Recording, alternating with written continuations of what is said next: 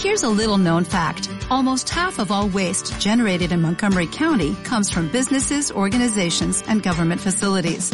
Reducing the amount of waste in your workplace will have a positive impact on our environment. It can also save you money on your disposal costs. Reducing waste and recycling at your business is easy to do and is the law in Montgomery County. Make it your business to recycle right. Learn more at montgomerycountymd.gov slash recycle right or call 311. Todo esto. En fiebre, de lunes por la noche.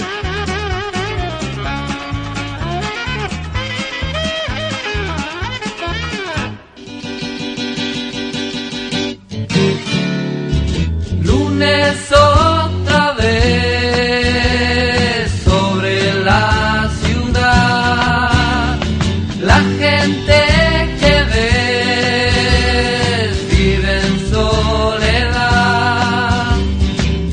Bienvenidos. Esto es Fiebre de lunes por la noche. Dale, flaco, con esa onda no llegamos al viernes.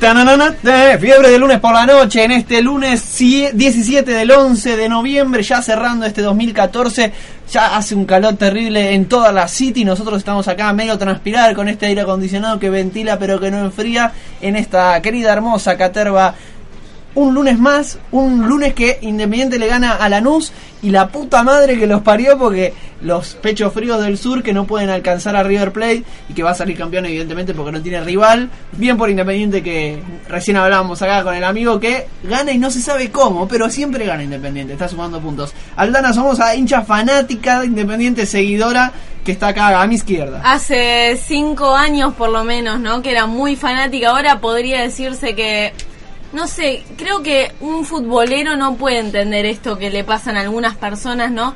Que de repente sos muy fanático y de repente se te va la pasión, no entendés la pasión. O no sé si no la entendés, pero no la sentís por lo menos. No, hay gente que empieza a analizar el fútbol. Ay, son 22 personas, 22 corriendo atrás de la pelota, está todo comprado. No me rompa las pelotas, hay que disfrutar, hay que vivir el fútbol, sentir la emoción, aunque esté todo arreglado. Es emocionante ver el no, fútbol yo como- no lo denigro por...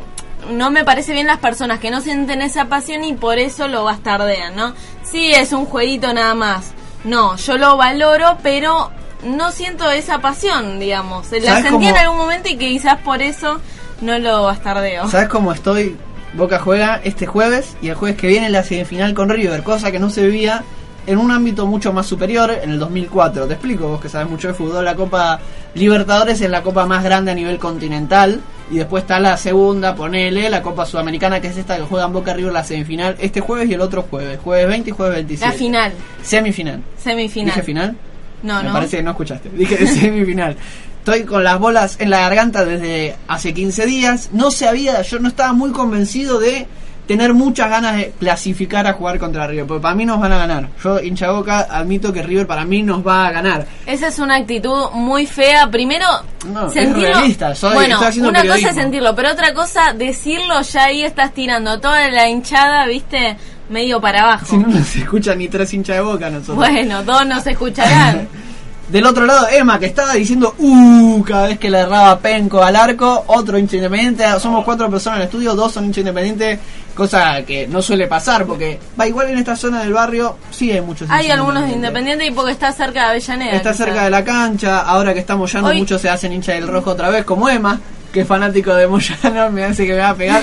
Un genio Emma en la Tengo operación. un técnica. amigo que hoy me dijo que estuvo one- una hora y media actualizando la página para poder comprar la entrada, Te para ir a ver el partido. Una hora y media cliqueando, F5. Claro, tocando F5, actualizando la página y no pudo. O sea, una hora de su vida. Yo ya tengo entrada para ir a ver el Boca River en la bombonera. Eh, la pagué porque yo soy abonado y pagué 200 pesos. Nada más. No es mucho. El no socio no puede ir El directamente. no socio ya directamente no puede ir. Son políticas que hace Angelici. Que el no socio no puede ir, pero el turista sí. ¿Sí? Porque recauda mucha más Recauda guita, más el y turista es una paga mierda una porque el turista no sigue nunca a Boca. Pero yo te cuento una idea. Una cosa. Mi entrada, que sale 200 pesos en efectivo, que la pagué yo 200 pesos así taca taca, actualmente en Mercado Libre está a 4.500 pesos. Ah, podrías hacerte un buen negocio, pero no lo vas a hacer porque sos una buena persona. No sé si y aparte, una buena persona. No lo voy a hacer porque no me parece. Me, me parece así. Si supiera el resultado y vos me decís Boca pierde, la tengo que vender. No, Porque yo no en- vale el en, primera sufrimiento. Pero si gana, no tendría- vale más que 4 mil pesos. En primera instancia no deberías venderla, venderla por tu pasión y por el hecho de que la compras para ir a ver el partido. En Desde segunda ya. instancia porque estás cagando a mucha gente. ¿Por qué? Si y porque la estás poca- a cuatro mil pesos cuando la compraste a 200. No estoy cagando, estoy haciendo Pero una si vos persona- ya sabés que no lo vas a ir a ver, porque, o sea, no la tenés que comprar directamente No, y y que la bueno, otra persona... hay un montón de, el- lo que yo hago es ilegal, digamos, la reventa es ilegal. Claro. Pero hay un montón de personas que no tuvieron el tiempo de ir a comprarlo y ahora están dando 4.500 pesos para comprarla ya mismo, right now, y tener el acceso a la cancha. Vos pensás que para mucha gente de, de mucho acceso, 4.000 pesos es una décima parte del sueldo. Entonces, si hay una gente con mucha plata, yo 4.000 pesos Y se pero lo ahí no estás pensando el que junta el manguito para ir a No, no se lo voy a, a ese 4 mil pesos, no. A Francis se lo vendería a 4 mil pesos porque tiene un auto re piola. Sí, exactamente. Te lo vendería sí. por el auto. ¿Qué cosa? La entrada para ir a ver Boca River por tu auto. ¿Me, me cambiás? Lo veo por la tele mejor. Lo ves por Me la parece, tele. sí, por cuatro por mil la tele pesos. que tenés en el auto. Claro, sí. ¿Qué onda? ¿Qué haces? Son las 10 y 10, hijo de puta. ¿Qué pasó? ¿Cómo, hijo de puta? Che, te estoy escuchando desde el auto, venía Ah, y escuchaba la apertura Tiene radio. desde. Consti y, y estás diciendo muchas guarangadas. Me parece que no es Yo no estoy diciendo ninguna guarangada. Más teniendo en cuenta que nos miran muchos de Nos nuestros miran. hijos. Nos ¿Qué guarangadas dijo? La concha de Sí, dijo hijo de pu, me quiero cortar la cho, la pu que los pa. Dijo- Bueno, dijo es de este bloque de distensión de fiebre de lunes por la noche. Así es. Porque después en bloques siguientes vamos a tener distintas cosas, muy variado hoy el programa de fiebre. ¿Cómo qué? Con tres entrevistas. Ya tenemos acá mismo a Gabriel, uno de los integrantes de la organización de la Liga de TEG. Nosotros decimos, hay freaks, pues yo por lo- hablo por mí, hay freaks como yo que se juntan seguido a jugar al TEG. Sí, acá están los muchachos Que de la conforman Liga una liga. Sí, sí, sí. Que organizan torneos, que juegan, que se divierten. Recién me contaba un torneo que, un partido que empezó un domingo y terminó un lunes. Ah, Oh. bueno. Está bastante Y chapa, terminó ¿no? las piñas. Compite con el Sims, pero a nivel, digamos, social. El jueguito Sims es bastante adictivo donde uno... No, no se compara, por no, favor, no, ¿eh? no, No, no, tiene otra adrenalina que no Vos se estás hablando de tu caso. No, si yo también soy adicta al te... No, fui. fui en algún Era adicto cuando contenía el Sims. Clapausius, Clapausius. No, yo no usaba. Clapausius. El Rosebud era el... Ganaba el peso, loco. El peso Era una día a día. Sim. No hacía el Clapausius Ya estabas esclavizada desde, el- desde la virtualidad del juego. Después vamos a hablar con Jonathan. Jonathan, que es eh, abogado ambientalista y miembro del Observatorio del Derecho a la Ciudad por el tema del Metrobús Norte, el Metrobús que une la ciudad con Vicente López, que hay bastante polémica alrededor del tema, ya no queremos adelantar demasiado, eh, pero lo vamos a estar abordando en el siguiente bloque. También vamos a estar hablando con Locos Tumberos y Faloperos, una organización que hace organiza un congreso en contra del derecho penal para que no haya más cárceles. Eh, bueno, es especie, vamos a hablar un poquito más, es algo muy lejano, es algo cercano, de qué se trata, qué consignas levantan, como bien explicamos. Y para finalizar, esperemos que llegue vestido, porque nunca lo hace, Sí. el chino Pablo, que va con su columnita de cine a recomendar una, una película. Fran, vos estabas al tanto. Sí, va a hablar de un director muy, muy interesante que, y de una película en particular, de Tenemos que hablar sobre Kevin. Esa era, sí. Este, así que esperémoslo porque él tiene bastantes sorpresas. Le mandamos un saludo a Mariano Negri que nos está escuchando y en el copy paste, copy paste, Co- copy paste. copy paste de Ernestina Paiste, eh, el copy paste que hacemos para que todos los inbox que mandamos sean eh, para todas las personas que le mandamos un inbox estén al tanto que arrancó el programa. Bien. Mariano Negri fue el primero.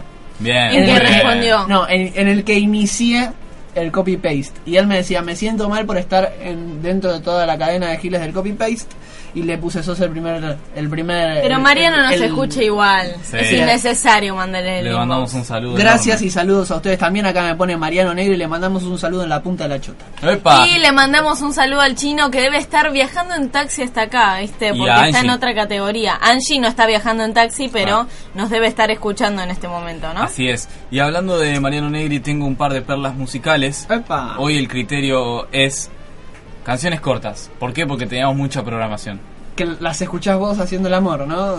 Sí, sí, sí. y- dos minutos. Claro, no lleva a terminar una canción. Bueno, eh, quiero que escuchen, ustedes dos pónganse los auriculares y de todo del otro lado también aumenten los, los parlantes, los altoparlantes y escuchen porque este es el tema más corto de la historia. Temón, boludo, Temón. ¿De quién es? A ver. Es de... A ver, para un bis queremos, Emma, del Va. tema más corto de la historia. Es eso. Bien, Es bien, el tema más corto de la historia. ¿Qué- Dura qué un, un- un segundo, 316 milisegundos. Así, te lo juro. Y tiene la versión en vivo, Emma. También la trajo Emma, así que vamos a escuchar la versión en vivo a ver si cambia algo. Ah, bueno, dura, debe escucha- unas décimas más se debe escucha la gente. ¿no? Vamos de vuelta. Ahí escucho Se escucha la Ahí gente. se escucha. Esta. Esta es la versión en vivo. Un tema. La segunda. Un temón, un temón. un quilombo ahí de cortina, pero eh, en sí, la versión en vivo también dura lo mismo, dura un segundo, du- no dura nada. La canción es de una banda de metal, no sé. Acá de dice, no sé Marian de qué carajo habla.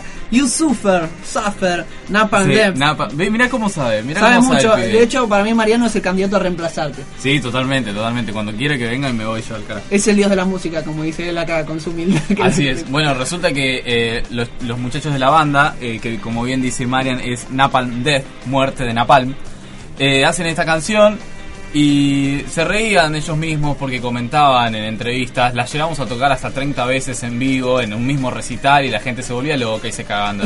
¿Todos los temas son cortos los de ellos o No, no, no. tienen la particularidad que te- tienen algunos temas muy cortos? Algunos temas, y esto es, es la exageración, porque de hecho está en el libro récord de los Guinness como el tema más corto, debe haber sido a propósito para decir, bueno, vamos a tener un récord porque no es una banda Es marketinera, ¿es, una nosotros. estrategia marketinera? Y no sé. Y sí, seguramente, seguramente. Lo interesante es nombrar que mm, eh, traje muchos temas que no pasan los dos minutos. ¿Ok? Así que prepárense porque en- cuando tiramos un tema estén atentos, digo nosotros en el piso, Para porque al toque volvemos, al claro. toque volvemos. Este, la idea es como pensar también un poco por qué tenemos esta, esta concepción de cuánto tiene que durar un tema. Se dice que en el pop lo, lo normal, comillas, comillas, son 4 minutos más o menos, 4 minutos 20 o 3 minutos 40, ponele, entre, entre ese rango está. Pero todos sabemos que si nos vamos al rock alternativo, si nos vamos al rock progresivo, 10 vamos a- minutos. tenemos 10 minutos, tenemos 7, Más, si escuchás 15, a, 20. tenés a Pink Floyd con temas de 23 minutos, tenés algunos locos que hacen, sé, 50 minutos, qué sé yo, cosas muy limadas. También se va modificando por la escucha, digamos, eh, a lo largo del tiempo, ¿no? Se fue modificando. Sí, sí, ni hablar. Va en conjunto, perdón, eh, con la sociedad capitalista que tenés menos tiempo. para la, menos tiempo para todo, entonces no tenés tiempo de escuchar un tema Sí, de en, 20 reali- en minutos. realidad... Por los hábitos, yo, no- o sea, no sé, obviamente que estamos en un contexto, en una sociedad capitalista, pero digo, eh, también por los hábitos que inicialmente, por ejemplo, la música no se iba a ver músicas, era como método, era una forma de acompañar otra cosa. O sea, la gente no iba no era una a actividad ver. principal. De todas formas, No yo estoy de acuerdo igual. pienso igual 20 es minutos, que- es muy raro que alguien disponga de 20 minutos para escuchar música. Claro, bueno, ya, está- ya estamos en... en- también, te, te dije rock progresivo, como que no cualquiera escucha rock progresivo en el sentido de que tenés que estar 20 minutos Un una, sí. una hora y que al que le gusta le encanta, obvio, Sí, pero sí, sí. a lo que voy, con el, el estándar de los 4 minutos o los tiempos cortos también tiene que ver con las capacidades de la industria en cierto momento, porque en el principio recordemos que venían discos de pasta en donde no, no entraban muchos temas, o los famosos singles que duraban 3 minutos, 2 minutos. Claro, para tener distintas Entonces, variantes lo hacían más. de ahí se fue adaptando, también se fue adaptando por el tema de, de la radio. De hecho, hay muchos temas que duran 6 minutos y tienen la edición radio que dura 4.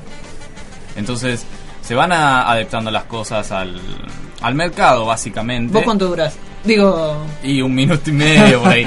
bueno, así que. vos tenés tu versión radio propia. Claro, sí, Claro, sí, sí. yo- Tengo dos versiones. Yo le digo a mi novia, esta es mi versión de radio. Hasta acá llegué. Claro, no es culpa mía, el Claro. mercado y el Es capitalismo culpa del me lo capitalismo. impone. No tengo tiempo. Así que basta de cháchara, señoras y señores, vamos a ir con el primer tema y prepárense porque dentro de menos de dos minutos volvemos. Este es el primer tema de Black Sabbath con Paranoid.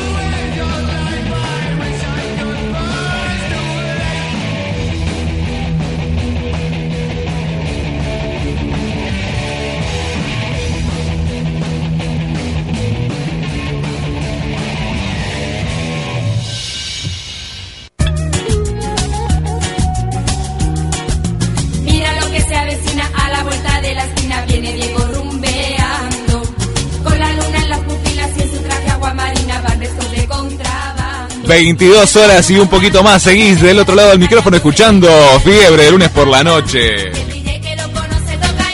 Dale gas.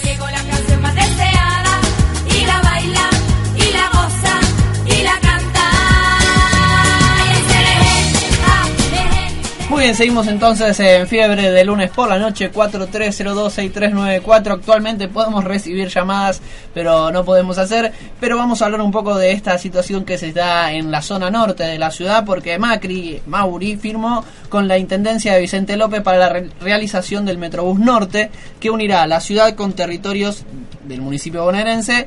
A la cual la capital federal aportará 190 millones de pesos. ¿Cuánto? 190, señor, 190 millones de pesos y la comuna del Gran Buenos Aires solo 30 millones. Adivinen, adivina Fran, A ver. ¿quién es el intendente de Vicente López? Es de Massa. No, No, Jorge. cerquita, Scioli. cerquita Es, también. es- es conocido el intendente de Vicente López, es Jorge Macri, primo de Mauricio Macri. No me digas. Que bueno, obviamente que ya cuando se anunció eh, el inicio de obras en este metrobús que unía a Vicente López con la ciudad y eh, donde las obras eran pagadas más que todo por la ciudad, generó gran polémica, ¿no? Obviamente que a partir de la política del metrobús, eh, a mucha gente, no sé si ustedes usan los metrobuses. Uso el de 9 de Poco julio, frecuentemente. El de 9 de julio. Yo, en experiencia particular, no lo uso mucho, pero la gente con la que hablo, en general, le sirve bastante. Dice un recorrido que yo antes tardaba 40 minutos, ahora lo hago en 17 minutos. 17 clavados. Ponele. Pero eh, sí es cierto que también este, hay un montón de metrobús que decís no sirven para nada en avenidas que están totalmente desérticas, que no avanza el tránsito Cierto. y que eh, el- hace dos semanas Budar nos tiraba números también. Exacto, muy 30 mil por mes para mantenimiento de cada estación del Metrobús. Eso es lo que yo quiero decir. No es el Metrobús el problema. El problema es el manejo de guita que hay detrás. Porque también en Pompeya se dio una situación que demuelen dos estaciones para construir una, un centro de transbordo con la línea H. Y también otra cosa es el rédito que se usa con intención de rédito político más que nada. Porque es como decía Aldi, por ejemplo en calle Garay, Sí. que va para, para el lado de, desde acá de Constitución, sí. para el lado de, no sé, Bajo de, Flores. de Boedo, exacto, demás. No es necesario un metrobús porque es una avenida que va rapidísimo. Pero sin embargo lo hacen. En este caso, el metrobús tendrá 5,7 kilómetros. Como decimos, recorre la avenida Cabildo entre General Paz y Monroe y continúa por Maipú hasta la calle Villate, que no sé dónde queda, en Vicente López. Lo que se- ya se empezó a realizar son todas las infraestructura alrededor, digamos, las veredas, el asfalto, se están achicando un poco las veredas, hay un montón de situaciones alrededor que también obviamente hay un manejo de guita importante. Recordame, perdón, Aldi, eh, la avenida Cabildo es doble mano. Ah. Sí. Sí, la avenida Sí. Cabildo No, no, no sé, no sé. Sí. Es por la que su- sube el 100, Bueno, muchos de 159. los comerciantes se, se quejaban que a Tenés partir que de- del metrobús este, no se va a poder estacionar más, lo cual perjudican, digamos, eh, la actividad en el negocio. Esta era otra de las cosas que estaban en la polémica del metrobús, pero una de las que más este, surgió también es que supuestamente habían empezado las obras del metrobús sin haber hecho el informe de impacto ambiental, que esto se hace siempre en cada obra importante de, la ciudad y en todos lados, ¿no? Cuyo encargado de ese, de ese informe, en este caso, es la Agencia de Protección Ambiental que eh, depende del gobierno de la ciudad. Así es, se caracterizó este informe que en teoría hicieron sin relevante efecto, como que si no hiciera nada, no provocara nada, es una parte de la ciudad donde tiene muchas inundaciones. Entonces, me parece que lo correcto sería que la, la Agencia de Protección Ambiental realice la evaluación. Ahora tenemos un audio que le va a explicar un poquito mejor. Permítanme igual desconfiar, aunque se, se hagan los, los exámenes correspondientes, de quién lo hace, porque si lo hace el gobierno de la ciudad, ¿qué, Sí, qué obvio. Resultado te puede otorgar? Sí, obvio, no, el Metrobús no hace nada, es todo muy lindo, viva la pepa. Pero de esa forma se tiene un informe que es completamente distinto y en que teoría el, el ciudadano puede llegar a acceder. Sí, creo que lo ideal sería que lo realizara una ONG o alguna otra organización que no esté vinculada directamente con el gobierno. Pequeño, pero- pequeño dato, comparando con la situación de Pompeya, se van a demoler bulevares, que había una especie de canteros, como tiene acá por ejemplo la avenida Montes de Oca, Sí. que costaron un fangote de guita, que se tienen que demoler para hacer Metrobús. Estas cosas improvisadas que maneja el macrismo, que yo pre- vi una, una entrevista a María Eugenia Vidal en América, en Canal América que le preguntaban qué pasa con que tienen que demoler para después hacer, o sea, todo esto, obviamente las demoliciones y las construcciones las hace la misma empresa, no es casualidad. Y María Eugenia dice, bueno, estamos haciendo, es- es- son las ganas de hacer y a veces nos sale mal. Reconocen el error, pero no puedes gastar tanta guita de la ciudad en este tipo de cosas. Convengamos que tal cual como dice Diego, la política del macrismo siempre ha sido construir, porque mucha gente te lo dice, che, el macrismo hace cosas, hace cosas. Sí, quizás lo hace, pero tampoco piensa mucho, hace después de después lo, lo tira para abajo para hacer otra cosa nueva. Tampoco se tiene en cuenta mucho el gasto que eso genera Sí. y la deuda que tiene la ciudad ahora con distintos organismos internacionales de crédito. Y otra cosa más, que creo que en eso también deberíamos centrarnos, es en, en la vinculación también cuando se hace un trato con otro municipio, que o casualidad tu primo, o tu primo es, sí, Acá sí, le están Jorge financiando la, la construcción, porque lo está pagando toda la ciudad prácticamente. 30 millones de 190 no es mucho lo que paga Macri Claro, y Jorge. y, y no es, y no es casual también que quede entre familia, porque Macri tiene muchas denuncias y tiene muchas sospechas, y también se puede ver en los contratos que, por ejemplo, la renovación de todo lo que fue Plaza Serrano y todos los locales que hay ahí pertenecen a, a miembros de su familia y que las empresas constructoras también son de conocidos o amigos. O sea, se beneficia siempre a, a- a un conocido, al tío, al amigo, al primo, que eso es ilegal y no se debe hacer. Y sobre este tema puntual que decíamos, el inicio de obra sin tener eh, el resultado del informe de impacto ambiental, eh, una ONG, que es, como decíamos más adelante, el Observatorio para el Derecho en la Ciudad, eh, denunció penalmente a Rodríguez Larre- a Sí. Horacio Rodríguez Larreta, al ministro de Transporte porteño Guillermo Dietrich y al presidente de la protección de la Agencia de Protección Ambiental Juan Carlos Villalonga. Así que vamos a escuchar eh, un audio de eh, justamente eh, Jonathan Valdivieso. Jonathan Valdivieso, que es abogado integrante del observatorio que realizó la denuncia. Eh, Mauricio Macri firma este convenio y hace lo que la Constitución ordena, ¿no? Envía el convenio a la legislatura. Sin esperar que la legislatura realice el tratamiento, el jefe de gabinete Rodríguez Larreta firma un convenio específico con Vicente López y en ese convenio específico que es ilegal porque no, no está vigente todavía el convenio marco, ¿no? El convenio marco hasta que no tiene la aprobación de la legislatura no existe, no es una norma, no es obligatorio. Bueno, sin esperar eso, tiene un convenio marco donde compromete a la ciudad a hacerse cargo de la construcción de todo el Metrobús, Metrobús que sale aproximadamente 220 millones de pesos y el sector de la construcción en Vicente López sale alrededor de 110 millones de pesos. Y por otra parte tampoco, eh, no solamente esta es una ilegalidad grave, sino que cuando llama a licitación Rodrigo Larreta, informa que la APRA, la Agencia de Protección Ambiental, máxima autoridad ambiental de la Ciudad de Buenos Aires, había categorizado la obra como sin relevante efecto, es decir, le había otorgado el ok ambiental para iniciar las obras.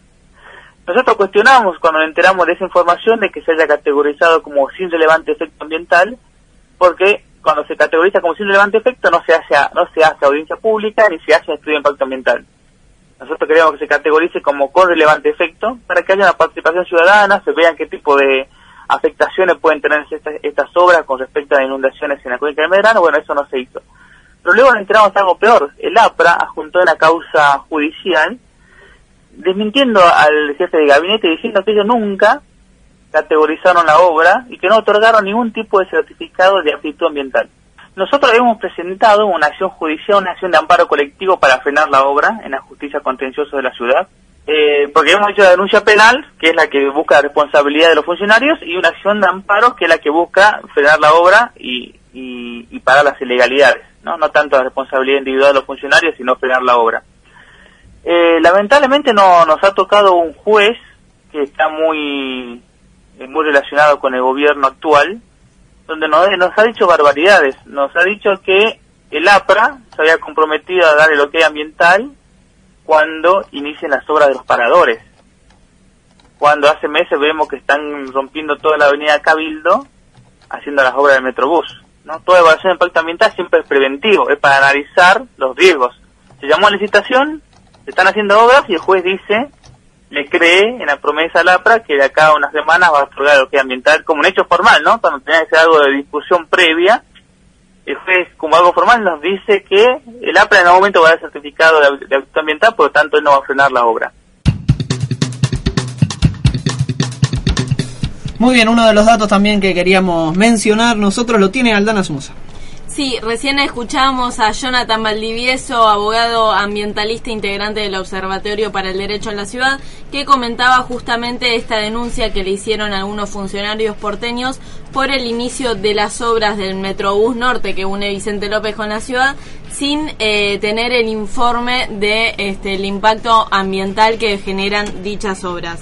Ahora, lo que comentaba es que por un lado hicieron el amparo para frenar las obras Sí. y por ot- otro lado cabe destacar que el presidente de la Agencia de Protección Ambiental, Juan Carlos Villalonga, eh, respondió a estas acusaciones diciendo que las obras que, que se empezaron no son propiamente del Metrobús, sino que son arreglos de veredas. Me imagino que también debe pasar mucho de lo que acá mismo en la ciudad vivimos, que a veces se encierra un, un cierto espacio que está en obras y uno no sabe por meses qué está pasando ahí adentro. Sí. Como pasó en Constitución, como está pasando en el Parque Lesama. Digo, si, si la ciudadanía, digamos, no se moviliza para reclamar y exigir No eh, informarse y un pedido de informe, digamos, no, esto continúa medio escondido, ¿no? Por eso hay que estar atento. Ahora digo, ¿es realmente así? ¿Sucede esto? Que 4-1 me dice, me dice Emma que va ganando Independiente, anda la mierda. ¿Es realmente así esto que pasa que son 190 millones de los cuales solo 30 aporta Jorge Macri? Sí, ¿cuál es el arreglo, cuál es el arreglo en teoría que nosotros tenemos que creernos? ¿Cuál? Es que hay una reunión de la Comisión Evaluadora del Metrobús y el secretario de Transporte, Guillermo Dietrich, dice que desconoce las obras hidráulicas, ahí está el arreglo, que se van a realizar en Vicente López. Estas obras hidráulicas que en teoría se realizarían en Vicente López afectarían para que no se inunde tanto la ciudad de Buenos Aires. No se saben cuáles son, se firma el arreglo, se firma el convenio y no está claro cuáles son las obras que se tendrían que hacer en Vicente López y que se van a hacer, en teoría, para que no se inunde tanto la ciudad de Buenos Aires en esa zona. Entonces hay una, hay una especie de... Macri usa la palabra recuperar determinado sector de la, de la capital, como lo hacen con el sur, como lo hace con- acá está Parque Patricios. Hay un metrobús que también se está luchando para que no se ponga en Paseo no Colón. en Paseo Colón, porque se lleva puesto el centro clandestino, eh, Isaura, la escuela Isaura El Arancibia. centro las- clandestino igual aclararon que no lo iban a tocar, pero sí corre riesgo el centro educativo Isabel Arancibia que asisten chicos en situación de calle. El tema es que obviamente que el centro clandestino, el ex centro clandestino no lo van a tocar porque si no se les arma un No sabemos, terrible. ¿eh? No, no, ellos dijeron que no lo van a tocar. de todas formas, Pero no- el todavía no presentaron los planos. Eso sí, es lo que sí, sí, pero desde ya yo te digo que no lo van a hacer porque, digamos, Porque sería el fin de los fines. Pero igual no tendría sentido si lo hacen sin tocarlo porque se generaría una especie de embudo. Digo, si derrumban una parte, todos los que conocemos Paseo Colón, y si no tocan eso, que es un embudo. Eso es lo que decía la gente de Asamblea de Paseo Colón cuando lo entrevistamos acá con Emma en Barrio Tal vez, que me comentaban un poco de que no hay chances de que hagan el Metrobús sin demoler alguna parte del ex centro clandestino, el Atlético. También hay una, una especie de asamblea del pueblo, una organización que también la tiran abajo donde viven familias. Eh, ya le llegaron notificaciones a distintos comerciantes para que vayan desalojando la propiedad. Situaciones que pasan en la ciudad de Buenos Aires. En esta forma también tuvimos un especial en Barrio Tal vez y hablamos de la recuperación, la palabra recuperación del macrismo, a la que nosotros le tenemos tanto miedo y a los que ellos utilizan con tanta liviandad y a veces son cosas que el mismo ciudadano no quiere.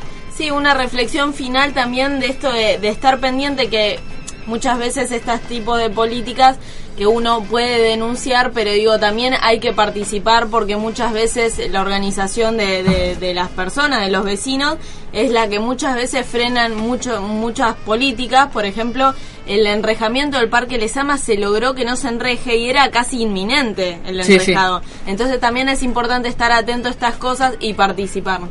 Así es, Axel Tomaselo en el, fu- en el muro de Fiebre de Lunes comenta, en Vicente López a la altura de Mitre y Villate achicaron la avenida para poner un bulevar, quizás tenga que ver con este arreglo entre los primos, la verdad que no tengo de- en detalle esa información Axel, muchas gracias por la data. Eh, pasamos entonces a escuchar Fran un temita más, porque Sí, ya en ratitos, en minutos, está ya mismo acá Gabriel de la Liga de Tech para comentarnos de esta locura tan linda. Pregunto yo antes igual, ¿fue corto el tema anterior? Más o menos. Más o menos, ese... Vos sí. te podrías haber hecho tres. Bueno, ¿por qué? Porque duraba 2 minutos 42 segundos aproximadamente, que según un estudio que no fue chequeado por ninguna parte, y ni si, tampoco por mí, obviamente, eh, se indicaba que la, la longitud precisa y perfecta de una canción debía ser esa y por eso teníamos el ejemplo de, Back- de Black Sabbath y ahora pasamos a otro rubro, rubro musical completamente distinto, otro género, un género en sí que son los Beatles con Epa. el tema I'm Happy Just to Dance With You, Ah, dedicado para Aldi que lo está mirando acá con cariño. Before this dance is through, I think I love you too. I'm so happy when you dance with me. I don't wanna kiss or hold your hand. If it's funny, try and understand. There is really nothing else I'd rather do. Cause I'm happy just to dance with you. I don't want to hug or hold you tight. I just wanna dance with you all night. In this world there's nothing I would rather do. Cause I'm happy just to dance with you. Just to dance with you. Oh, Is everything I need. Before this dance is through I think I love you I'm so happy when you dance with me If somebody tries to take your place Let's pretend we just can't see his face. In this world there's nothing else I'd rather do I've discovered I'm in love with you Just to dance with you. Oh, is everything I need. Before this dance is through I think I love you too I'm so happy when you dance with me somebody tries to take my place. Let's pretend we just can't see his face. In this world there's nothing I would rather do. Cause I'm happy just to dance with you. I've discovered I'm in love with you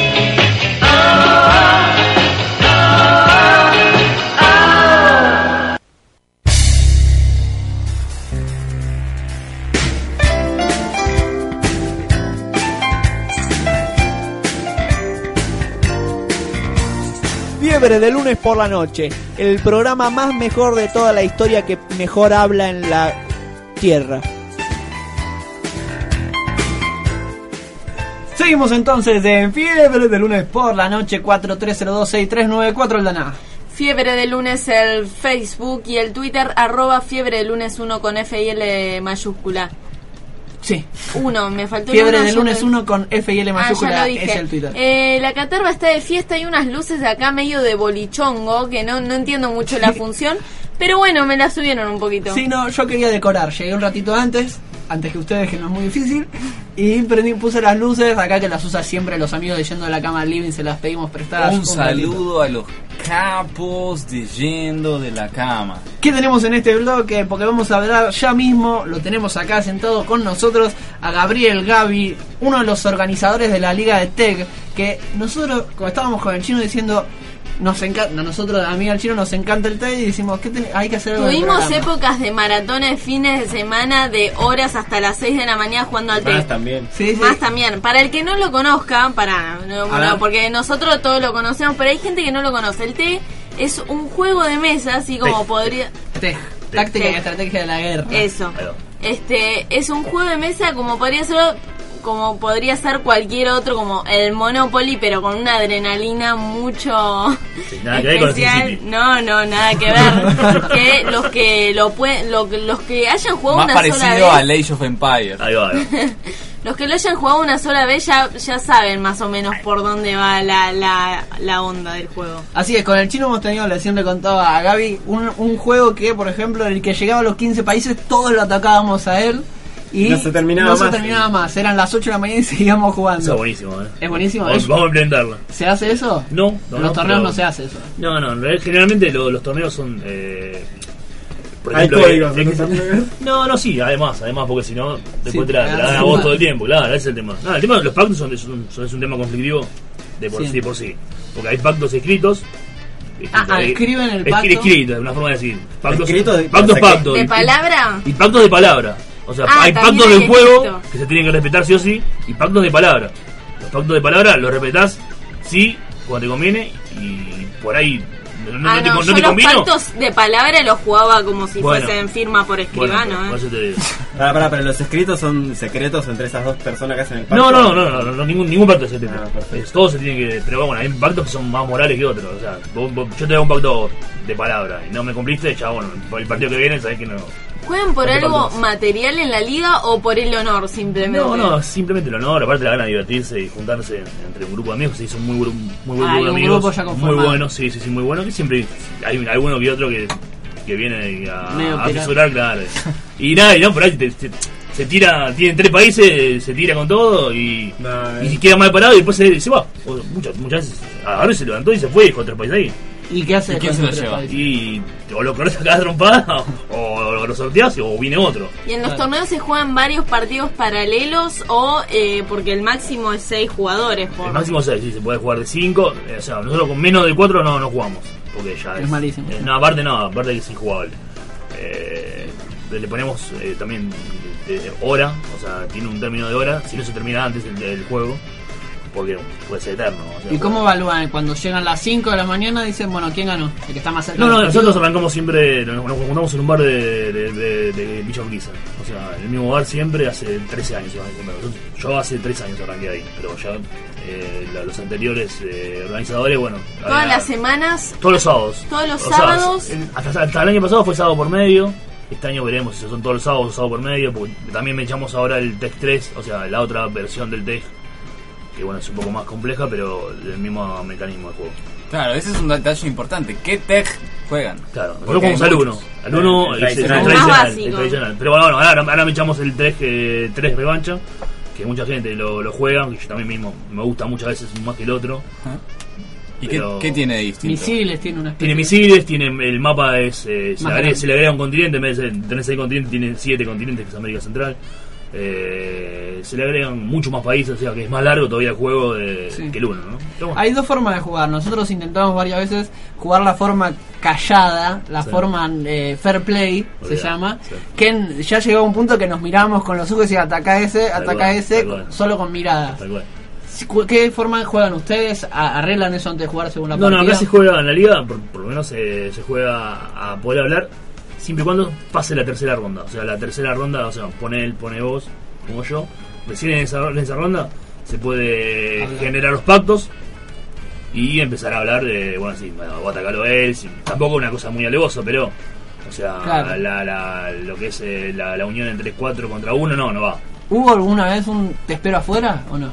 No, no, no, no ¿No? me enteré, no, no me enteré, no. No, no, pero da ganas, eh, muchas Sí. veces. Y el juego te lleva, te lleva a eso. Y veces. aparte, ¿son amigos los que juegan? Sí, o- sí, generalmente Igual. nos hicimos un grupo de amigos. No, pero No, porque eh, cuando son amigos, capaz, si tenés confianza, cierto, puedes es decir, che, vamos a hacerlo mierda a él y todos se ponen contra ese sí, porque no, no, está acá- ganando. acá en liga por, por lo menos no. No sé, en otras ligas, eh, por ahí otras, otras ligas. Es bastante pacífica dentro del juego sí, de es, guerra. es más amistoso. Pero bueno, cuando uno está cerca de ganar y el otro quiere ganar, y bueno, se lo terminó ahí la amistad un poco. Pregunta. En el juego, en el sea, hay eh, unas cartas en los objetivos. Todavía no explicamos ni qué se trata bien el juego. Pero uno saca cartas con los objetivos de la partida y hay unas cartas que consisten en eliminar a tal equipo. destruir, Destruir. destruir, al, Destruir al, al- al- al color rojo, al contrincante al de- contrin- de la derecha, siempre y Tal cuando- cual. o de color tal. ¿Esas cartas valen en la, en la Sí. liga? Sí. Sí, sí, sí, Porque son los objetivos originales del Juegan, juego. juegan eso, con, Jugamos, con el jugamos con las reglas el del juego de. GTM. Yo lo sacaba porque era muy, Sí, sí, muy, sí, sí. era muy, muy, muy de mala fe. ya. Agarrártela con una no podías estar tranquilo. Claro. Fuera de la liga quizás, nosotros una de las formas que teníamos de jugar es no sacar objetivo hasta la tercera ronda.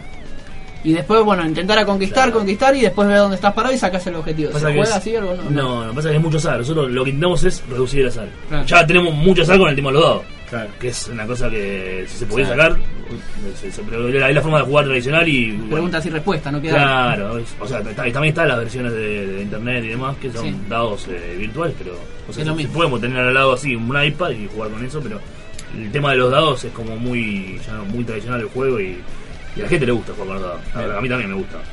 Pero bueno, intentamos sacarle todo lo, lo que no corresponde o, o sea, lo que lo hace más todavía eh, Azaroso. azaroso, ¿no? Recordemos que en el TEG uno tiene su, su ejército, sus fichas, tiene, va conquistando países y el elemento azaroso, como uno tiene la estrategia, dice, bueno, conquisto acá, Claro. según el objetivo, a este lo bloqueo acá, agarro un continente, me dan más fichas y demás. Pero la parte azarosa, como bien dice Gaby, es cuando uno tiene que enfrentarse a otro país para sacarle sus fichas, tiene que tirar los dados. Claro. Y ahí es totalmente una ruleta Sí, en donde puedes tener Sí o sí. todas a tu favor y perder. Y por más que tengas mucha estrategia de juego y tengas en la cabeza de un imperialista total, de si los dados te van mal y te van mal y te van mal, te Y va es mal difícil, en el Es juego. complicado, sí. Lo que podés hacer. Eso es una mentalidad de todo. no, lo No, que, no. no, lo que podés hacer en ese caso, que es en mi caso, ese es mi caso. Irme mal en los dos es muy común. Eh, unos, como Atila, impresionante. Eh, pero el tema es eh, con, los, con los pactos, reducís eso.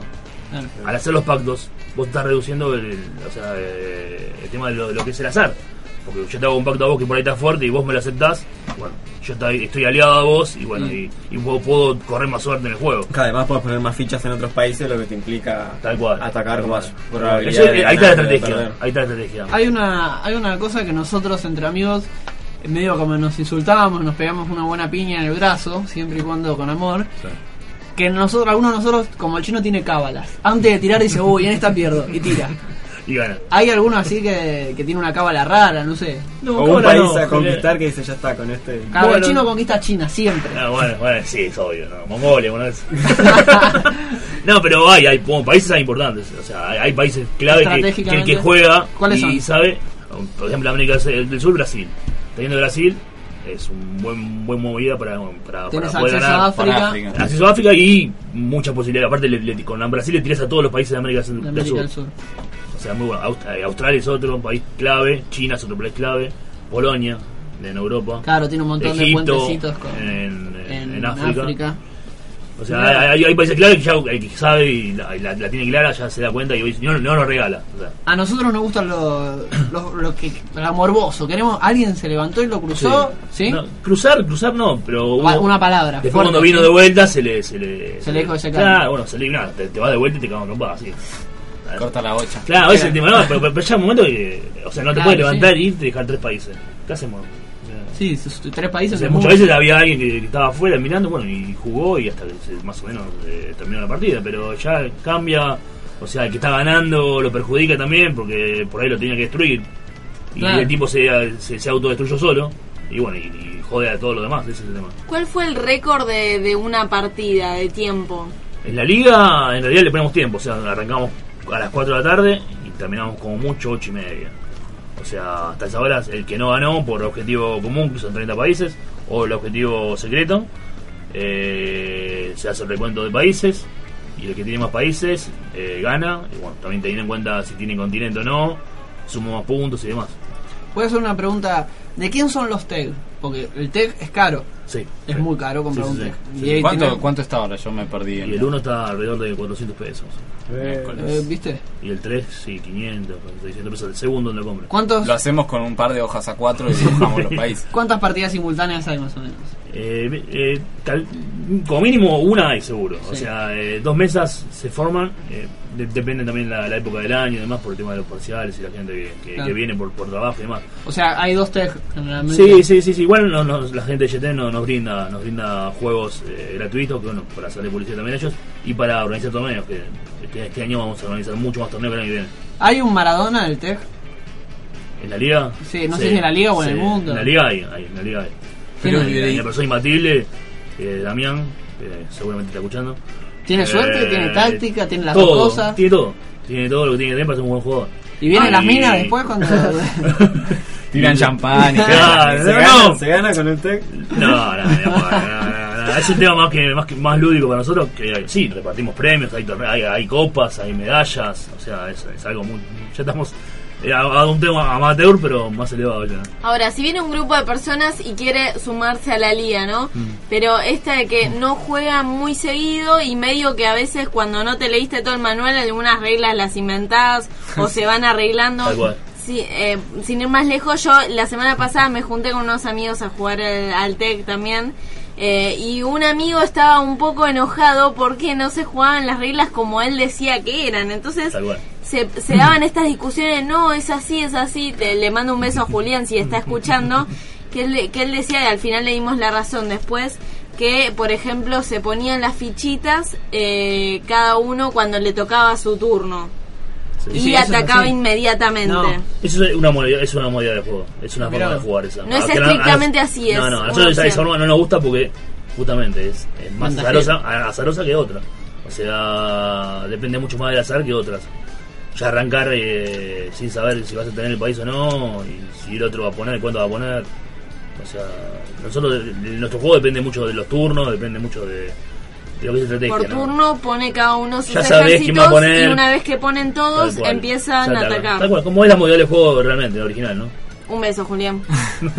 Tengo una pregunta, Gabriel. ¿Cuánta, ¿Cuánta gente juega por partida por, por, por- Entre cuatro y por el seis. torneo? Ah, perdón. Sí, sí, cuatro, seis. Cuatro mínimo para arrancar. Menos que cuatro no se arranca. Ah. O sea, eh, y hasta seis, ¿no? Y dentro de. Y, pero hay, hay varias partidas en simultáneo, hay más personas. Sí, hay 12 sí, sí, sí, hacen- sí, sí, sí. Depende también, por eso te decía, la época del año. O sea, Ah, puede, puede haber, eh, por ejemplo, el torneo, el torneo nuestro de independencia, llegamos a reunir 70 personas. Eh, O sea, ¿En dónde? Eh, ahí en el bar Baunes. eh, Ah, bien. Aprovecho por decir que es ahí en Villa Urquiza, es el Baunes y Rowell. O sea, para quien quiere venir, está invitado. No, no hace falta eh, ni inscribirse ni nada por el estilo. Hay que pagar derecho de piso, ¿no? No, tampoco. ¿Cómo sé, más allá de probar, de ir y probar, cómo sé si estoy en el nivel como para no pasar al ridículo, no quedar como un boludo? Porque nosotros tenemos con el chino, ponerle veranos, nos juntamos, eh, no sé si- no te digo día por medio, pero por ahí andamos. Pero siempre en nuestro nivel, siempre le gana el mismo boludo, ¿entendés? o sea, tal cual. ¿cómo, cómo Bueno, sé eh, si eh, voy Y y voy a no quedar como un es probar, es probar y ganarle a otro boludo. Sí, Ah, perdón, claro. déjame decir Claro. algo, pero Diego, vos sos bastante boludo en cualquier ámbito. Gracias, te agradezco. Pero le gano al chino. No, no, Eh, el tema es ese, no, no hace falta ser un, un profesional ni, ni nada. O sea, ahí se va y, el que no conoce las reglas eh, al pie de la letra, eh, se le, se ¿Hacen se le va bullying? indicando. ¿Hacen bullying al, que, al nuevo? Y un poquito. Un pero, poquito. pero- pero bueno, hasta que el nuevo ponga, ponga orden y se haga respetar y Claro. muchas veces tiene más suerte. Brasil y ya está. Ahí Y, claro, vos tenés un continente rápido y bueno, ella ¿Hacen ese tipo de juegos también? El de. Miren, mirá que están por conquistar América del Sur, vamos todo a él. Sí, sí, lamentablemente sí. Pero bueno, es un, te- es un tema ese del juego, ¿no? Claro, sí, sí, sí. Eh, pero eso te decía, mucho, mucho tiene que ver en, en- en el juego de los pactos. O sea, esperar hasta la tercera vuelta para hacer un pacto es vital, porque vos sabés que si no haces un pacto bueno, por más Claro. suerte que tenga, por más estrategia que tenga, estás al horno. ¿Y el que no hace pactos es mal visto? No, no, No, no. todos hacen pacto. Pero si ganás sin pacto, Sos la, campeón. la verdad que. o tenés mucha suerte con los dados, o algo, o algo pasó. Ah. Ese es el tema. Ustedes, los que organizan la Liga de Tech, ¿cómo surgió eso? Digamos, ¿Era un grupo como nosotros que.? Sí, tal cual. En realidad nosotros nos, nos unimos a un grupo que ya estaba armado. O sea, eh, hace 13 años se, se, se un grupo parecido al nuestro que organizaba los torneos. Después se fueron por temas eh, personales, se fueron eh, alejando un poco de todo esto. Y bueno, nosotros nos tomamos la, la posta como para poder seguir con todo esto, ¿no? ¿Se juega torneos contra la Liga de Tech de San Luis? No, San Luis no, pero Bueno, hay, hay, hay, un grupo también en, en Capital, en Caballito, que también es un grupo bastante fuerte. Y bueno, eh, y en, Hay hinchada, y en- ¿sabes? no, en, en torneos donde Jetem hace, hace torneos eh, que son los que hacen los juegos. Eh, sí, nos cruzamos con ellos, o sea, les compro- compartimos las mismas mesas muchas veces, o vienen a, nuestros torneos, nosotros vamos al de ellos. O sea, Solo hasta ahora articulan con la gente del Tech de Caballito. Sí, sí, sí. Poco también porque también, bueno, es, o sea, depende también de quién organice y demás, dónde sea. O si no es el mismo, mismo momento que lo hacemos nosotros. Una y una pregunta un poquito más, no sé si legal, Sí. pero ahora cu- cuando me dijiste que el Tech está a 400 pesos y que ustedes lo quieren gratis, eh, ¿qué hicieron ahí? Digamos, porque ustedes se juntaron y fueron a hablar directamente con Jetem para que les dé proporciones a los Tech. Así directamente y se los dieron sin mucho manguear No, no, no, en realidad lo- ¿Dónde es la dirección de el tema es que, bueno, el- el- hacer torneos, o sea, eh, llevar banderas de ellos en los torneos, eh, hacerle publicidad también a lo que es eh, el juego. ¿Y te No, controlan bien el inspector de Jetem? No, no, no, son copados, son copados. La verdad Son muy copados. copados, sí, no, nunca tuvieron un, un no, así que, pues, que nos sigan dando juego, ¿no? Bueno, y contame un poco para terminar agradeciéndote que te hayas Sí, venido. sí. Estuvimos un poquito de tiempo, pero sabes cómo son los tiempos Ah, en bueno. radio. Eh, comentame un poco de esa partida que vos me dijiste que arrancó un domingo, terminó un lunes, y Sí. si hubo alguna otra, quizás en el libro de récord Guinness, no Sí. sé, que duró más. El lunes No, de la no. otra semana, en realidad. Claro, no, no, pasa bueno, era- eran vacaciones de, de verano, éramos chicos, eh, era un tema de, de terminar ese juego y no terminar nunca. O ¿No había drogas de por medio?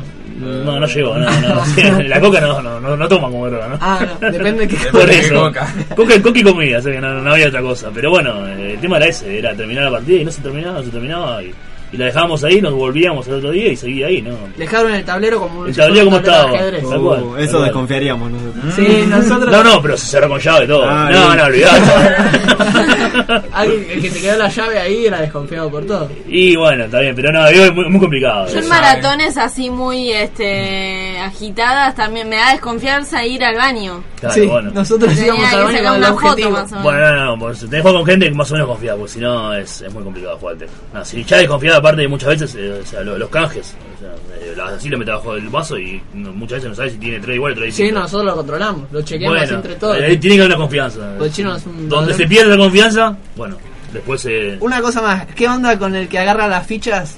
Agarra los chisitos y después agarra las fichas. No. y- Está todo mal. No, no, no, suele pasar. O se derrama una, una- un vaso de coca sobre el tablero, pasó mil veces, pues digo. El chino tiene Eh. un fernet entero. Bueno, Ah, amigo, es, es lo único mate, cierto que dijo. eh. Por eso, Pensé que, bueno. iba- pensé que ibas a decir que el chino agarraba el chisito. Bueno, ¿y hace cuánto que jugás vos al Yo hace tres años en la liga. ¿En la liga? Sí, al Tec no, antes- al Tec juego de los ¿Y notás vos? Porque yo noto que sigo siempre Sí. el mismo nivel. ¿Notás vos un avance? Sí, más que nada cuando juegas con gente que juega mejor que vos. Ahí está el tema. Entonces yo por eso no, no avanzo. porque Por puedo el- ser mejor. sí, no, no, aparte jugar con gente diferente es, es lo que te hace el avance. O sea, Claro. jugar con tus seis amigos de siempre y llega un momento que ya le conoces todas las mañas. Genial. Gabriel, interesantísimo. ¿Dónde es el lugar para que la gente se acerque? ¿Horario más o menos? Si tiene, si tiene Sí. que avisar con anterioridad. No, no, material no hace falta. Eh, se dirigen ahí. En realidad pueden mirar por Facebook. eh, ahí están los eventos de la Liga de Tech. Eh, es un sábado por medio. A partir de este año seguramente van a ser todos los sábados. Vamos a mechando el del Tech 1 con el Tech 3. Va a haber torneos relámpagos que se terminan el mismo día, con premios y demás.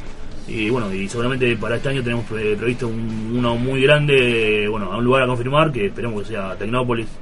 Ah, la mierda, Tecnópolis va a ser. Tal cual. Bueno. No, no, ¿qué va a ser ese? No, no, no, cagaste, el chivo. ¿Dónde Pero- es la dirección del barcito? El barcito es en Baunes y Roswell, en Villa Urquiza, ahí ya a, a metros de ahí de la estación. ¿Qué te deja de acá de Barracas? De Barraca ni idea. Yo, ¿Hay uno tiene idea? ni No, idea. de acá. No tienen que tomarse dos bondis seguro para ir a Villa Eh. Yo de Lanús me tomo el 112, así que me dejan la puerta. El 112, bueno, Lanús estamos cerca igual. Por. Vamos para Lanús. Vamos para Lanús. Y vamos para atrás. Bueno, gracias por venir, No, por a ustedes, acercarte. a ustedes, a ustedes. Es buenísima, me encanta a mí, me, me No, llamó la atención. vengan, vengan. Vamos a ir. Yo, yo, no, ahora en diciembre por ahí ya uno está más liberado, van a salir A en partir, diciembre, a, par- enero. a partir de febrero. A partir de febrero arranca la, el Oh, nuevo me voy a olvidar, llamame, mandé un Y mensajito. Facebook, están todo el día en Facebook ustedes. Sí, Así que- sí, tenés- la verdad que tenés razón. Bueno, Gaby, muchas gracias por No, a venir. a. Éxitos, que espero que sea mucha mayor la convocatoria, de que vayan 600.000 personas a jugar al TEG y se armen, ¿cuántos serían? Mil Y, partidos de TEG. y bueno, ahí sería complicado para organizar ya. Sí, Pero ¿no? y sí, ahí se agarran a trompadas, Sería muy complicado, pero bueno. Bueno, te deseo la misma audiencia entonces para vos. Bueno, gracias Gaby por venir, ¿eh? No, a ustedes. eh. Genial, ahí entonces pasaba Gabriel de la Liga de TEG. Él nos explicó bien, nos corrigió bien, porque yo todos decimos TEG. Es el TEG. Claro. ¿Por qué Tej? TEG Si es guerra. Y bueno, ¿cómo decir la G sola? No Es sé verdad. qué. Tej. No, es verdad. Sí. Pero Tienes Sí. razón. no, no de suena. G, La no letra es No G. es guerra. Es verdad, tienes razón. No sé, bueno, vamos, lo arreglamos después. En un- el que gana un partido de. TEG tiene razón. No- Nosotros los mensajitos con el chino son, che, ¿te copás hoy a la noche? Ah, y, ya se- y ya uno está implícita la respuesta. Sí, unos boludos importantes.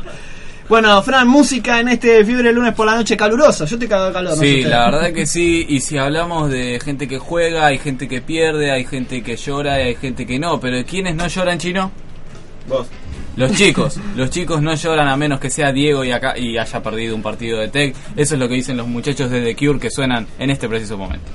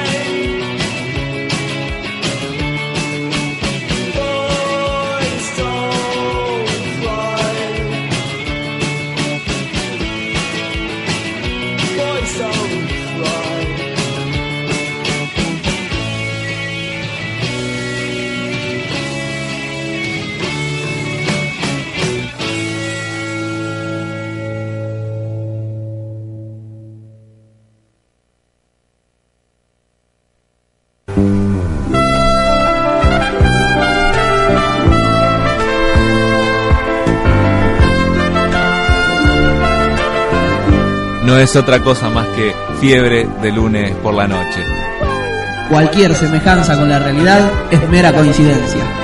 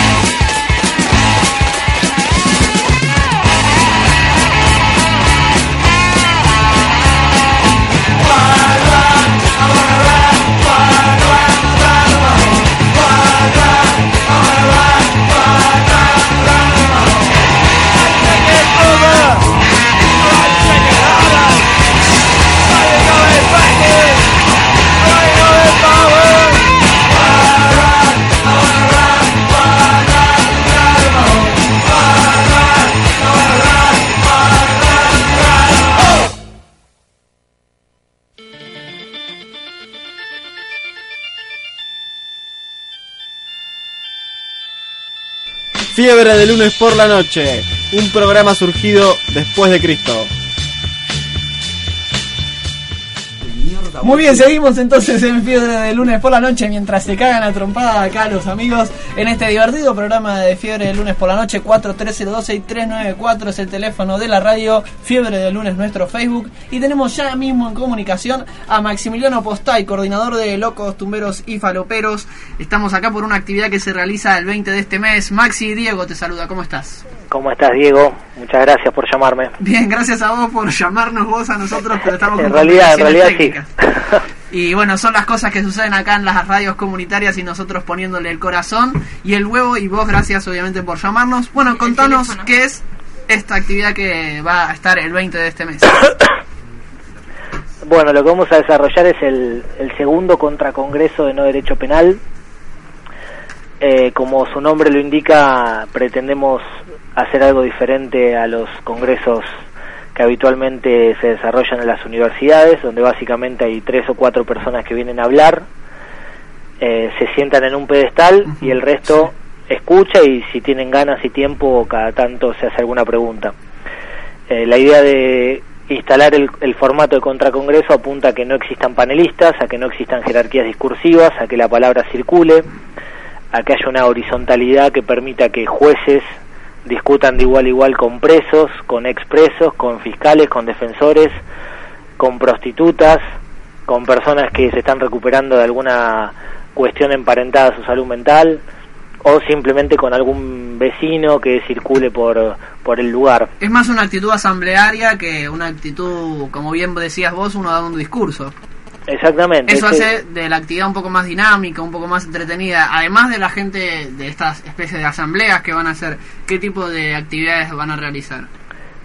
Eh, estas discusiones separadas en cuatro conversaciones, Ajá. eh, dos el día jueves 20 y dos el día viernes 21, todo a- en la plaza al costado de la Facultad de Derecho. Eso me olvidé decir todo al principio, es importante si Sí. los están escuchando y tienen ganas de venir.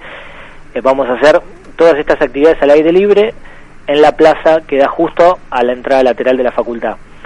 Y también para reivindicar la pluralidad de, de elementos que forman un discurso, forman un conocimiento, vamos a mechar el debate político, asambleario, como decís vos, con eh, intervenciones artísticas.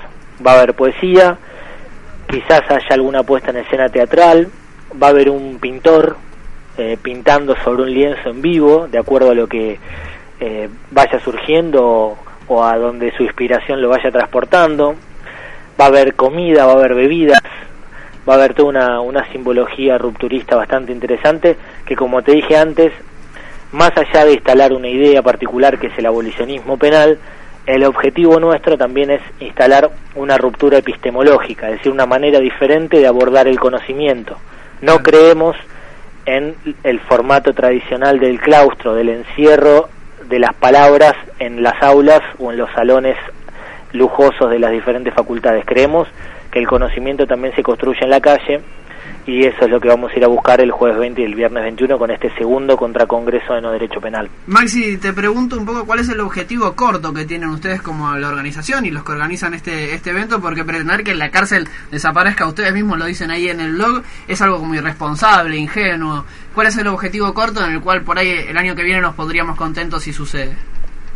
Y como cada una de las actividades que impulsamos, lo que queremos hoy por hoy en el corto plazo es visibilizar esta posición que se denomina abolicionismo penal, que básicamente cuestiona una cultura represiva que nos atraviesa en, todas nuestras instancias vitales, por decirlo de alguna manera. Es decir, cuestionamos la cárcel, cuestionamos el sistema penal, cuestionamos los neuropsiquiátricos, los geriátricos o las granjas de rehabilitación que se basan en el encierro, pero también cuestionamos otras manifestaciones de la cultura represiva que se manifiestan quizás en nuestra vida cotidiana, en nuestras relaciones sexuales, en nuestras familias, en las escuelas.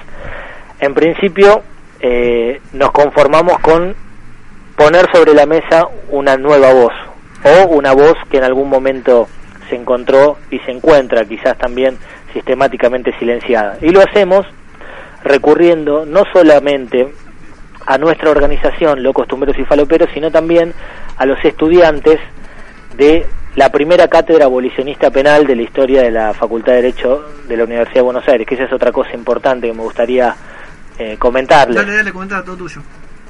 ¿Cómo? Todo tuyo, comentá, decinos. No, que en los 140 años de la Facultad de Derecho de la Universidad de Buenos Aires nunca se había logrado instalar una cátedra propia Sí.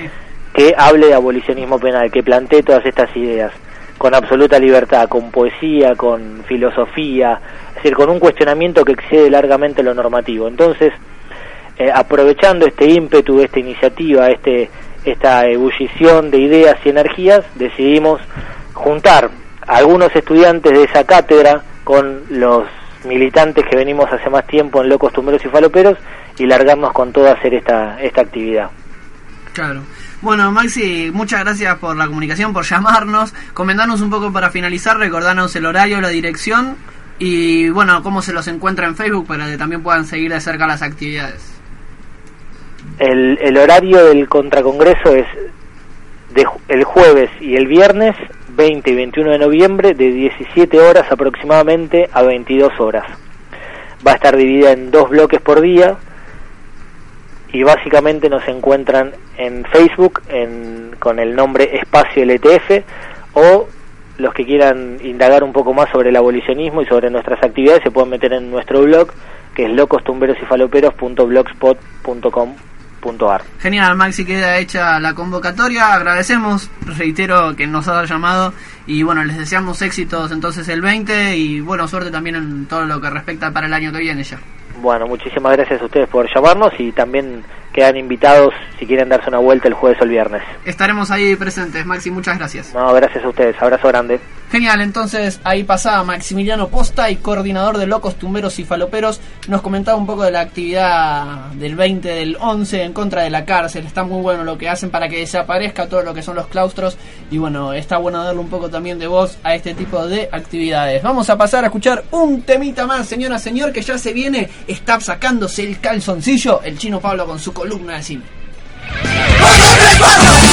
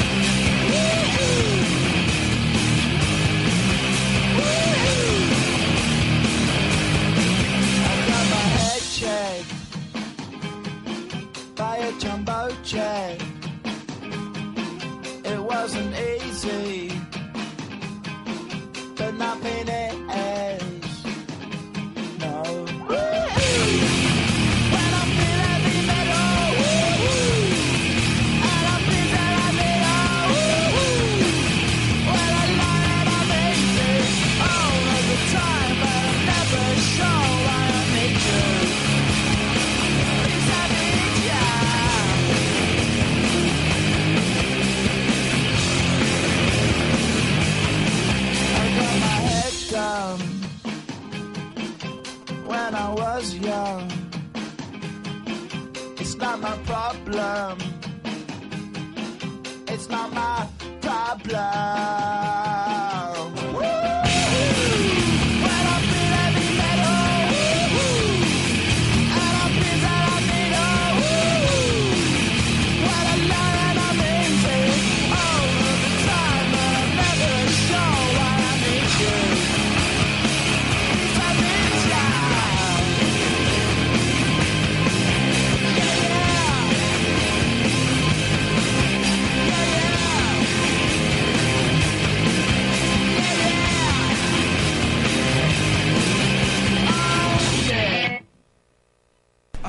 ¿Y ya termina? Lo imagine, un chino mudo haciendo una columna de cine.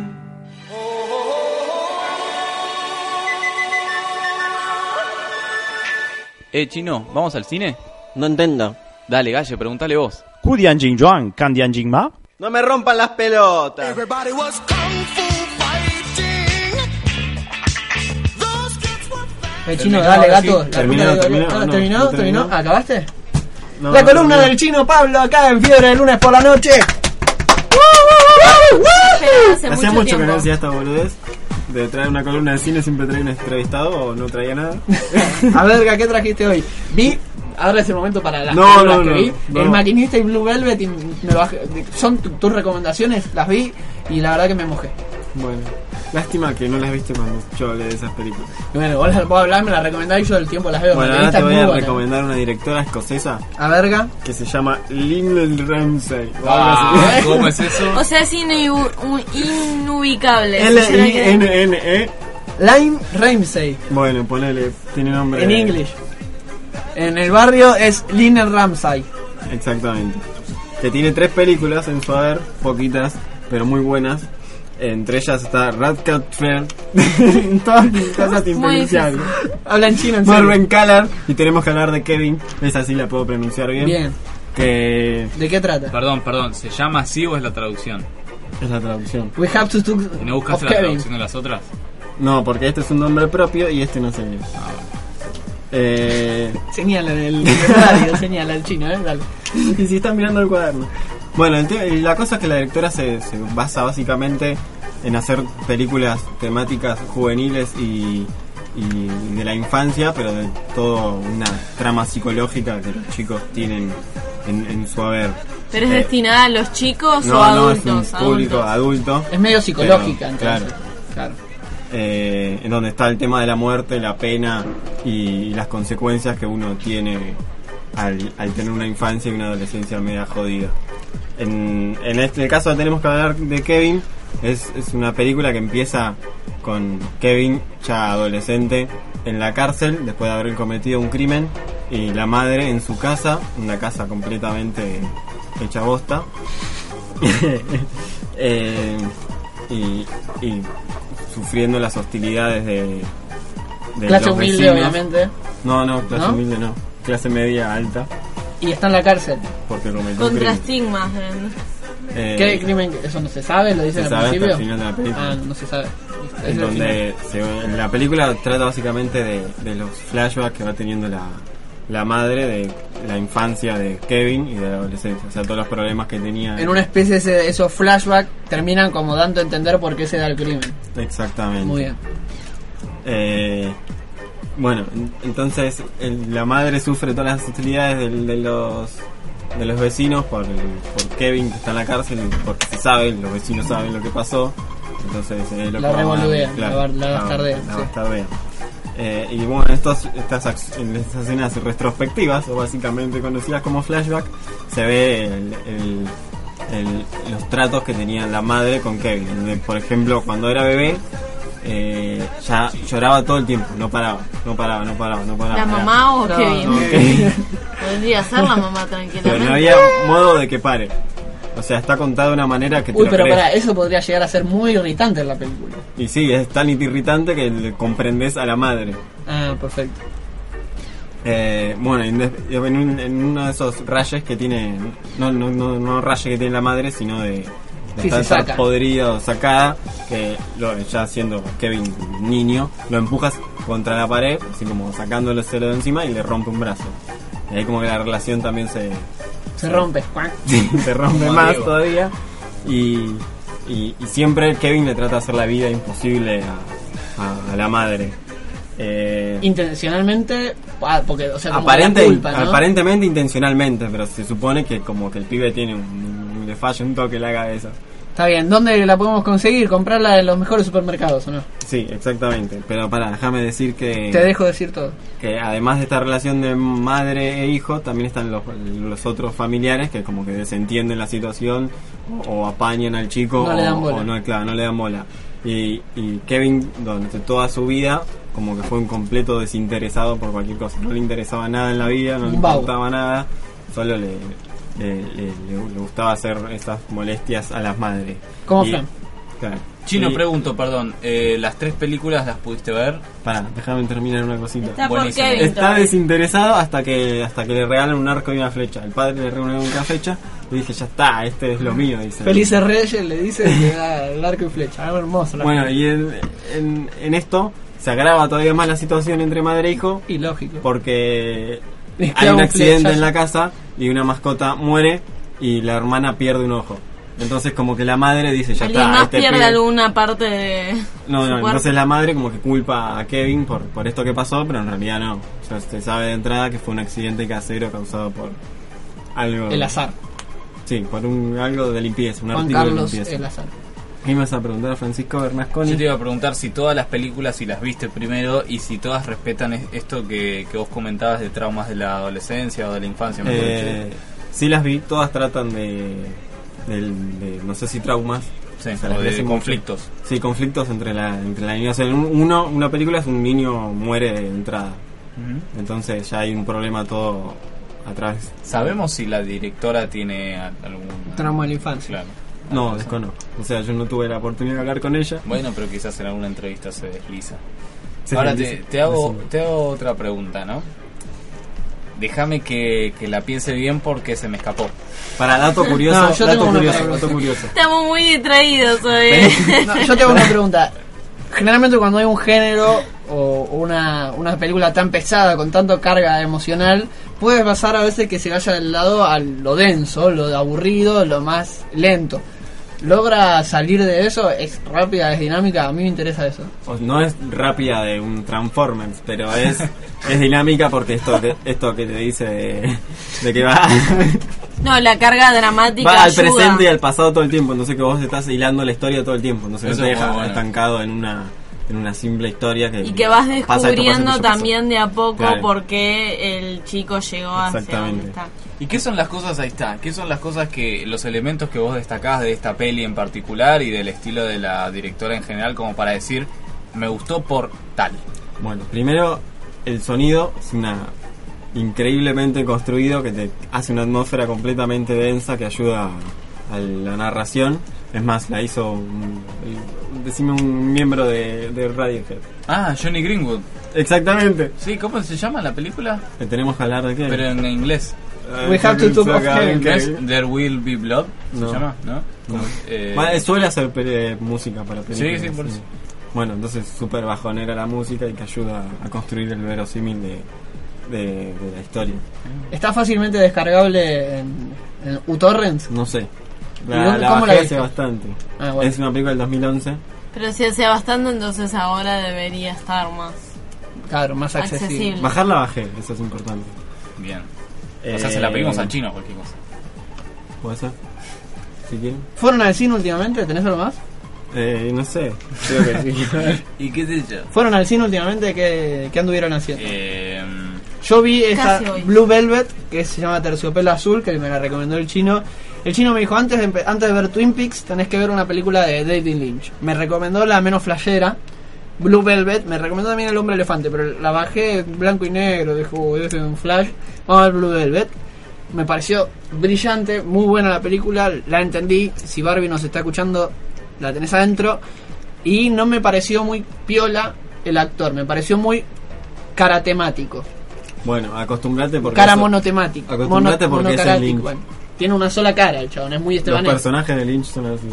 Son así, Twin Peaks es así. Sí. Que yo ahora Hay un par de personajes que sí.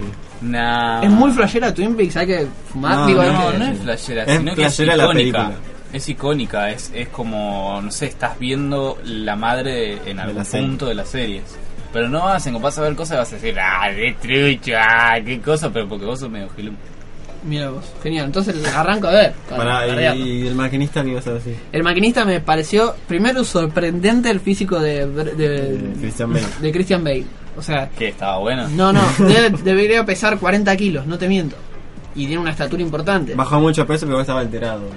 Por la película bajo peso. A propósito, sí, pero se veía eh, costillas eh, terriblemente, todo, se veía todos los huesos, muy buena está esa es- esa forma de llevar la película porque el chabón debe haber hecho un esfuerzo terrible, le deben haber garpado un Y también el ejercicio del actor, digamos, ahí también se ve del compromiso que tienen por la película y cuando ponen el cuerpo, con el caso de Náufrago que Tom Hanks. Tom Hanks eh, adelgaza primero muchísimo, después después engorda. engorda, al revés en realidad, primero engorda. Genial, y bueno, Torrente también, bueno, pasó por muchas etapas, Santiago Segura, de gordo, flaco, gordo, flaco, le hicimos una pregunta muy buena hace poco. Tenemos un temita más, Emma, tenemos ¿Hicieron una una más pregunta para... buena hace poco? Sí, le preguntaron cómo hacía para adelgazar y él dijo que... Le, le pregun- le dijo, ¿hay algo de droga? Podemos hablarlo, le dijo. Oiga, oiga, oiga, bueno, hablando de temas, hay uno que solo entra hoy en este Caterva Fiebre de Lunística, porque por su duración, dos minutos exactos si no me equivoco, es The White Stripes con Fell in Love with the Girl, enamorarse de una chicuela y dice, ¿cómo dice? La próxima tenemos más larga.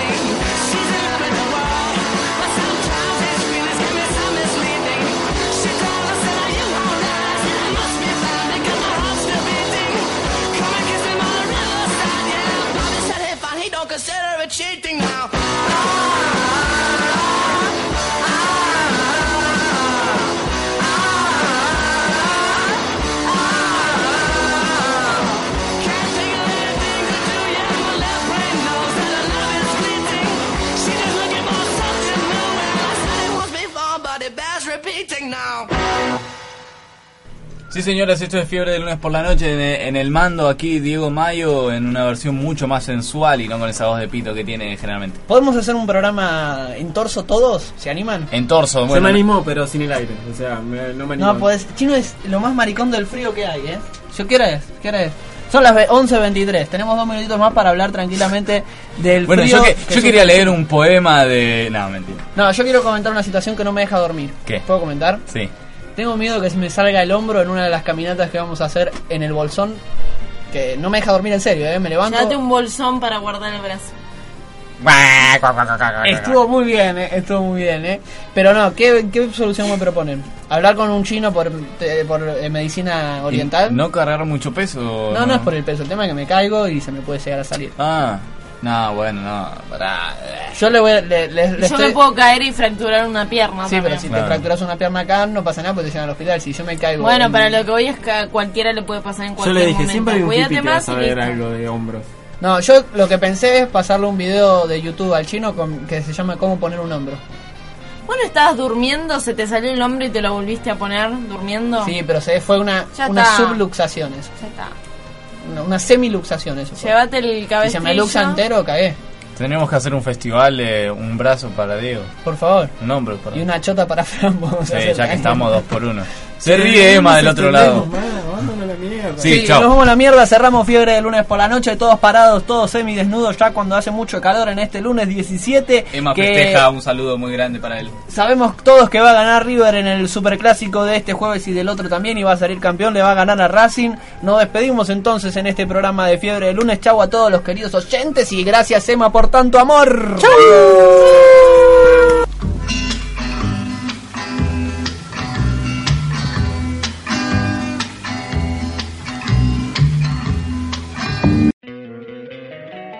encantaría tener 100 dólares extra en tu bolsillo?